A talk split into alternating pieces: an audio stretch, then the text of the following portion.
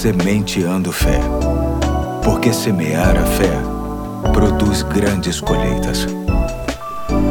Aqui é o Pastor Eduardo, já é terça-feira, dia 8 de junho de 2021, e te convido a levarmos adiante a série que se chama De Fé em Fé, uma sequência de reflexões que tem como objetivo fortalecer a nossa caminhada com Deus nessa terra. Hoje vou ler mais uma vez o Salmo 46:1, que diz: Deus é nosso refúgio e a nossa fortaleza, auxílio sempre presente na adversidade. Há uma possibilidade muito grande que o contexto histórico em que foi escrito este salmo seja a ocasião em que Deus livrou Jerusalém dos assírios no tempo do rei Ezequias, que também era poeta, e é possível que tenha escrito não apenas este salmo, mas também o 47 e o 48, provavelmente no mesmo contexto histórico onde a vitória do Senhor é celebrada sobre o inimigo. Só neste verso, o autor ressalta três características importantíssimas do nosso Deus: refúgio, fortaleza e auxílio. Refúgio para ser aquele em quem podemos nos abrigar em tempos de lutas. Fortaleza por ser aquele em quem encontramos segurança,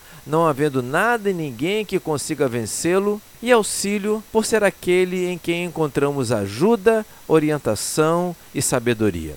Já reparou a complementariedade desses atributos? Veja bem, não basta estar abrigado, é preciso estar em segurança. E não faz muita diferença estar em segurança, porém inativo, inoperante ou inútil. É preciso se comportar na adversidade de forma ativa, decidindo e agindo da melhor maneira possível a fim de fazer da tribulação um meio de crescimento em fé e como pessoa. Vivemos num tempo em que este salmo precisa ser vivido por cada um de nós na maneira mais intensa possível, pois, afinal, só teremos uma excelente noite de sono na medida em que nos sentirmos abrigados em Deus. Só teremos esperança de dias melhores na medida em que entendermos o quanto nosso Deus é forte. Só estaremos verdadeiramente mais preparados para o que der e vier na medida em que buscarmos o amparo de Deus. Só que isso não se alcança sem fé.